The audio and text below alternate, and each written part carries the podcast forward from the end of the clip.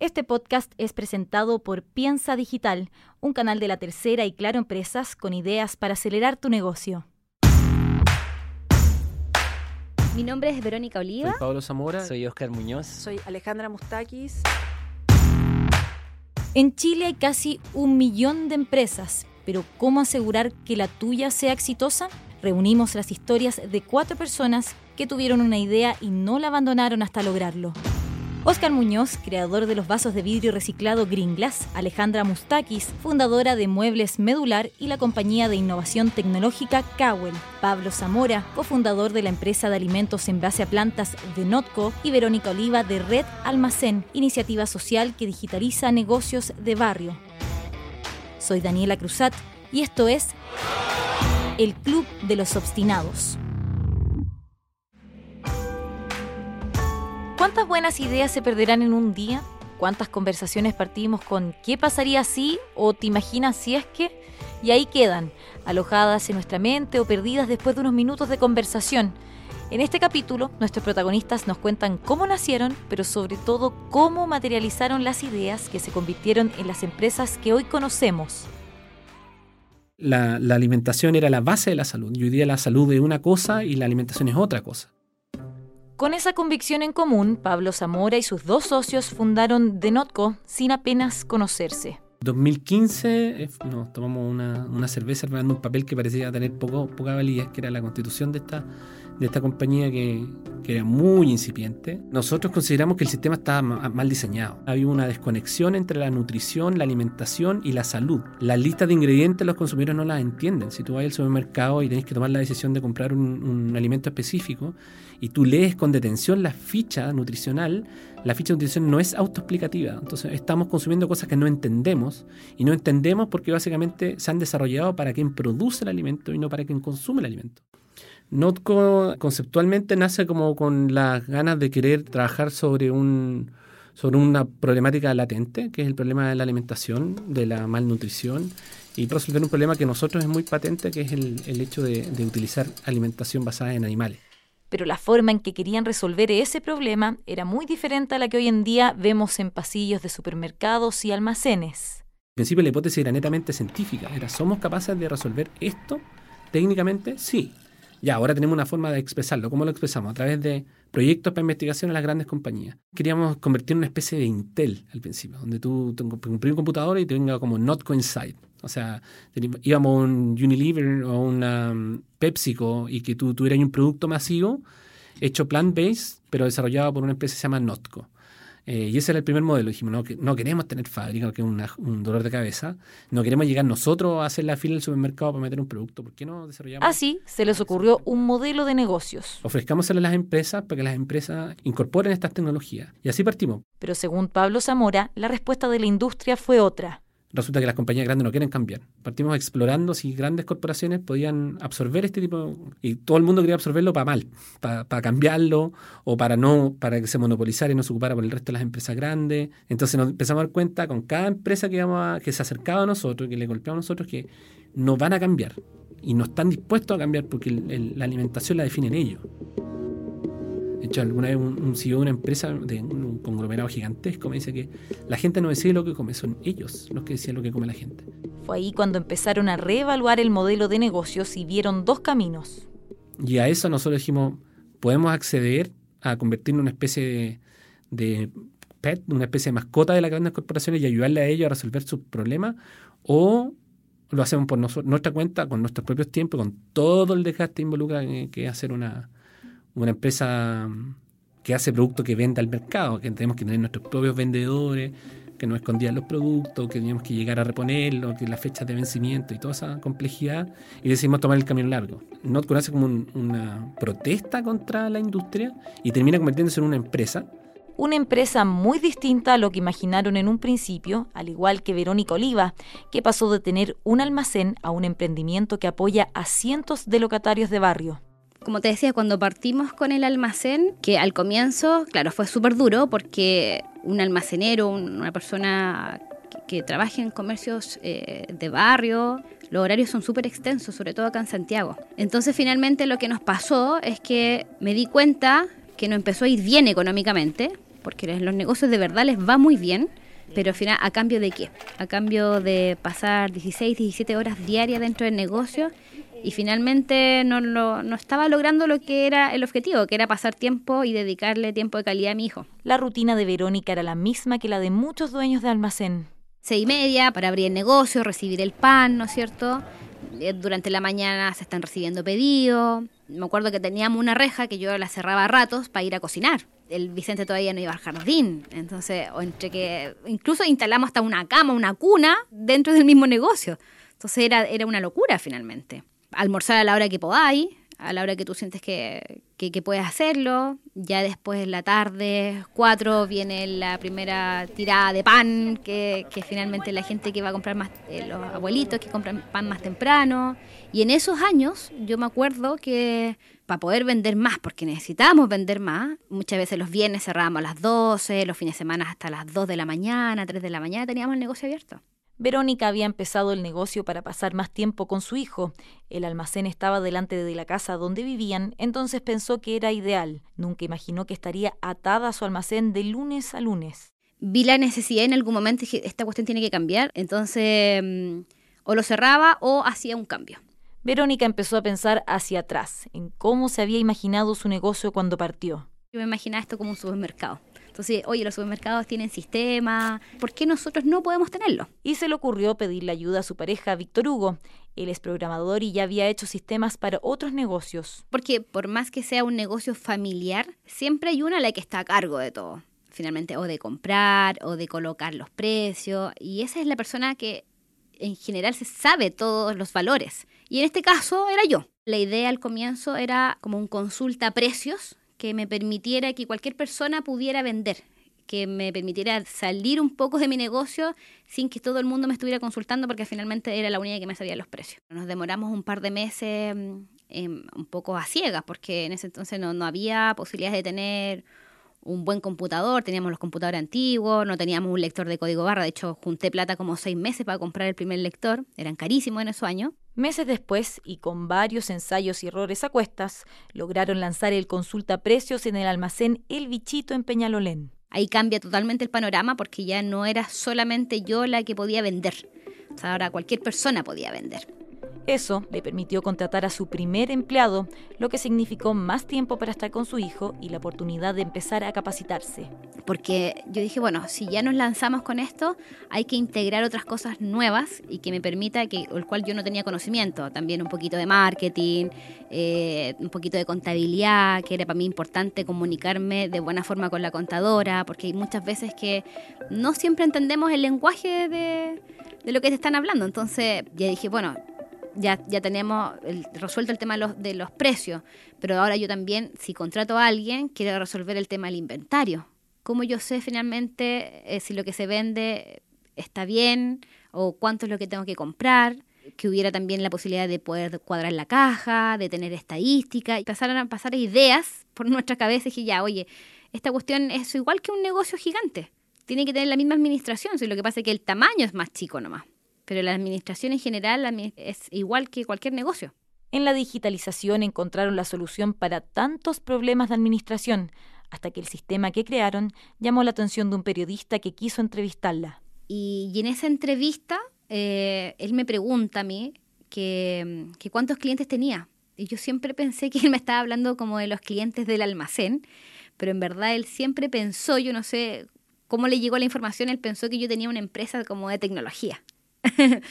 Entonces, cuando yo a él le cuento y le digo que esto que habíamos creado nosotros era una solución para nosotros, o sea, nunca fue pensado en que esta solución le podía servir a otros comerciantes. Pero esa entrevista fue vista por otros de su rubro, un grupo que se resiste a la digitalización de las pymes. Sin saberlo, Verónica recibió una llamada que cambió el curso de su negocio. Al otro lado del teléfono estaba el dueño de un almacén. Él me dice así como, oye, vi tu entrevista, me encantó y quiero comprar esto. Imagínate que yo en ese entonces yo ni siquiera sabía a qué precio vender esto. Entonces, bueno, dentro de esas conversaciones y anécdotas que nos han ido pasando, Víctor Hugo en ese entonces estaba embarazada de mi segundo hijo, del Valentín, y me pregunta, me dice, oye, ¿cuánto, cuánto costará una cuna? ¿Cuánto costará el coche? Bueno, le dije, no sé, creo que ya, cóbrale eso, me dijo. Entonces, así fue, digamos, como la venta de este software que le sirvió a otro almacenero. Vamos al año 2009, Oscar Muñoz, 18 años, sin saber nada, un tipo muy tímido, muy tímido, que no se atrevía a hablarle a nadie, que hablaba en público y le, palpitaba el corazón así. Entonces, en ese contexto tenía que salir a... había recién partido Gringles con mis compañeros de la universidad. Yo partí 18 años, con cero pesos, eh, sin contacto, sin paga, sin diseñadores, sin equipo, sin nada, sin conocimiento, porque uno es pollo, un niño pollo, no, no sabía declarar impuestos, leyes laborales, no tenías idea de esas cuestiones y te da miedo. Cuando Oscar Muñoz partió Gringlas, era un proyecto universitario en el que pocos creyeron, pero su motivación no era una nota, lo impulsaba el cuidado del medio ambiente y en lo inmediato el poder pagar sus estudios. Fue súper desesperante si yo vendía 200 lucas, 500 lucas y la universidad me costaba 400 y tantas, más, todos los otros gastos. Entonces yo cada mes me endeudaba, me endeudaba, me endeudaba. Y era por, por 3, 4 años era solo yo y mi único empleado que era David, que había cruzado la frontera de Chile sin papeles, o sea, era un peruano ilegal.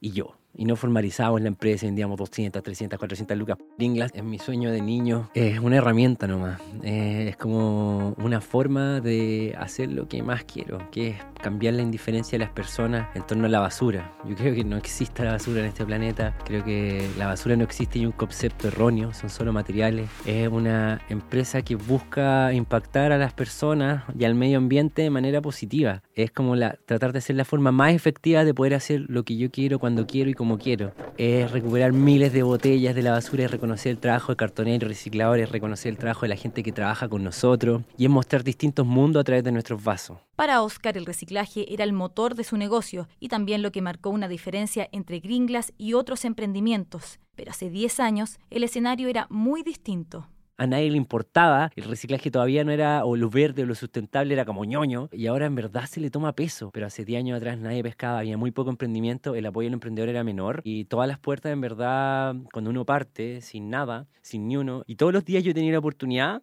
de superarme, de salir a la calle a saber cómo cresta voy a hacer para vender, porque cada botella que yo iba y que sacaba desde el patio Bellavista a las 4 de la mañana, o que iba a, un señor en los Arnechea que se metía a los bares, o que iba a la cisterna a buscar botella, cada botella que agarraba, que estaba asquerosa, sucia, había que lavarla, había que traerla al taller, había que cortarla, pulirla, lavarla de nuevo y empacarla. Y con unas máquinas así que te morís, que no eran, no eran para eso. Lijábamos a mano, así con un pedazo de lija, así, nos poníamos wincha en un dedo para que no se nos reventaran los dedos y le poníamos y tal, con el David. Y cada vaso lo vendíamos en lucas, 1500, 2000 pesos y vendíamos, no sé, 200, 300 lucas y con eso le pagaba 12 lucas al David al día, trabajaba los fines de semana, iba a despachar a todos los clientes. ¿Por qué? Porque los quería conocer. Iba a la feria universitaria, a la salida del metro y vendía poco. Si al final pensáis 200 lucas al día, no sé, son 20 lucas, menos de 20 lucas. Pero ya tenía la base del negocio.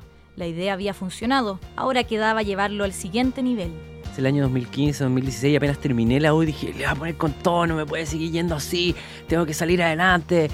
Y, ahora no tengo ninguna excusa para que me vaya como me va, quiero que me vaya bien.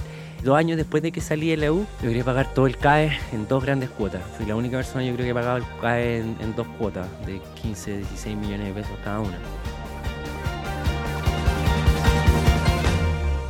Al egresar de la universidad, Alejandra Mustakis quería emprender, pero no sabía en qué. En eso, su amigo Pablo Yanquín, que también es diseñador industrial, le propuso una idea, hacer muebles. No es una gran idea. O sea, ¿qué innovador tiene decir haga una empresa de muebles? Nada, o sea, no barrera entra nada. Era como lo que sabíamos hacer en ese minuto, los que nos quedaban más cercanos, lo que partimos haciendo. Cuando uno emprendedor no hace estudio de mercado, no tiene idea de, o sea, es una como algo que te nace y que uno define o decide hacer.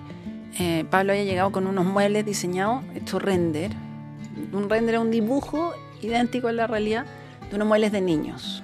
¿ya? Y estos muebles de niños eran preciosos, eran como, no, eran ni azules ni rosados, eran como con otros colores, con caritas, como unas caras de sapo, eran muy lindos. Y decidimos que íbamos a hacer una empresa de muebles de niños. Estaban convencidos de que el producto sería un éxito, aunque en su entorno les hacían advertencias que ellos prefirieron no escuchar. Todos me dijeron dos cosas. La primera era que no se podía fabricar en Chile, que no gastara de más, que lo viéramos afuera. Y la segunda era que los muebles niños no se vendían. Entonces yo le decía a mi socio, le decía, están todos picados, tan celosos, no quieren copiar. Te juro que como uno está tan enamorado que, que es como cuando alguien te habla mal de tu, del amor, está ahí loco, está ahí vuelta en... Y entre medio yo hice un diplomado en la Dolfiaña de negocio. Entonces nos dicen, mira, la primera regla es que si usted tiene una misión en la empresa, usted se aferra a esa misión y no la puede cambiar. Pusimos la misión de ser los mejores vendedores de muebles de niños de Latinoamérica. Pero antes había que encontrar compradores. Llamamos todo el día a los compradores de todos los retail. Y no conseguían nada. Les mandábamos 20.000 mails. Nadie nos atendía hasta que de repente un día aparece la, la segunda compradora de, de Sodimac. La fuimos a ver y le mostramos los muebles y los ve y dice, oye, pero qué lindo, ¿se lo pueden meter en una caja? Le dijimos, sí, obvio, que lo podemos meter en una caja. Dijo, ya quiero 500. Fue como, wow, esto es increíble. Y salimos de ahí felices, pues, imagínate, muy contentos, así como que creíamos que éramos los campeones mundiales por haber logrado eso. Pero los diseños aún estaban en los renders. No había un solo mueble armado y no tenían fábrica. Fuimos a toda la fábrica y había un tipo que dice, bueno, yo se lo hago a tal precio, que era el precio con lo que más ganamos plata. Pero eran puros muebles con curva, pintados, o sea, todo lo que uno no debería hacer si produce algo en Chile. Dormíamos en la fábrica. O sea, al final pasamos nosotros ahí metidos mientras se producían estos muebles, porque en el fondo lo, lo, demás nadie tenía ni el interés ni la gana y además era mucho más complejo de lo que parecía producirlo. En medio de todo eso, recibieron otro llamado. De otro retail y nos dan reunión. Como habíamos pedido muchas reuniones, y llegamos a la reunión y llegamos felices, le mostramos los muebles de niño y el tipo agarra y los tira por un lado y dice, no, no quiero esto. No tenían ningún interés en comprar muebles para niños. Entonces, ¿para qué los habían citado a una reunión? Yo quiero y nos muestra una foto de un rack para televisión. Dice yo, ¿y ustedes pueden hacer esto? Era como, teníamos la misión así, hacer muebles de niños, de andar jurando que eso era todo lo que nos íbamos a dedicar. Dijimos, sí, sí podemos hacerlo. Dos minutos, empezamos a hacer muebles de melamina, recto, rack y otras cosas que no había pedido este otro retail. Se entregaron los muebles niños, los muebles niños no se vendieron. Todavía soy magnet de muebles niños. Y nada, y estamos todo el día en la tienda capacitando a los vendedores, mirando, hablándole a la señora para que comprara. Te morir lo chistoso, pero en el fondo no se.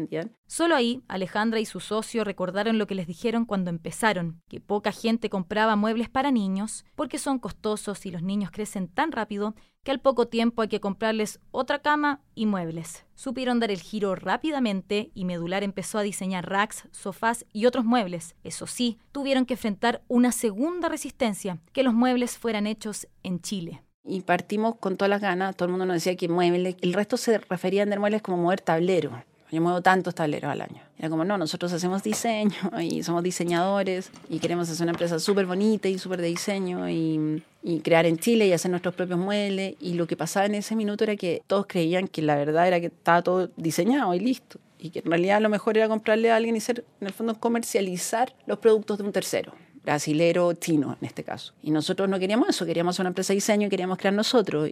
En esa obstinación, Alejandra siguió adelante aunque también reconoce haber sacado una lección importante. Una idea puede convertirse en otra idea aún mejor. Cuando uno es emprendedor uno pivotea, o sea, es más importante, la venta es muy importante. Que la persona, o sea, si no hubiéramos hecho esa gracia, decirle, no, mira, nosotros solo vendemos muebles niños, hubiéramos quebrado al mes, a los dos meses. Imagínate la suerte que fue haber hecho lo otro. O sea, uno dice, menos mal, tomé la decisión en un segundo de decir, no, cambiamos, hacemos lo otro. Medular es una empresa de diseño que vende muebles para el hogar y para oficina. Vendemos en todos los retail, tenemos tiendas propias y vendemos un montón por internet. Es un diseño que es súper abordable, digamos. O sea, sentíamos siempre que, que, poder tener diseño involucrado, tener un súper buen precio y que mucha gente lo pudiera tener. Como que era uno de los sueños de Medular. Y en eso estamos y nos sentimos súper orgullosos del diseño que hacemos. En el próximo capítulo del Club de los Obstinados, que es anormal que tú llegues y en seis meses o tres meses te ganaste un Corfo de 20, 40, 60 millones, un Startup Chile. Esto es anormal y pasa en muy pocos lugares del mundo. Y todos los emprendedores, yo, yo creo que deberían pegarse una piedra en el pecho haber nacido en Chile porque es uno de los países que tiene más emprendimiento per cápita en Latinoamérica y con más apoyo. Esto fue el Club de los Obstinados. Escúchanos en Spotify, Google Podcast, Apple Podcast y en Piensa Digital el nuevo canal de negocios de La Tercera y Claro Empresas.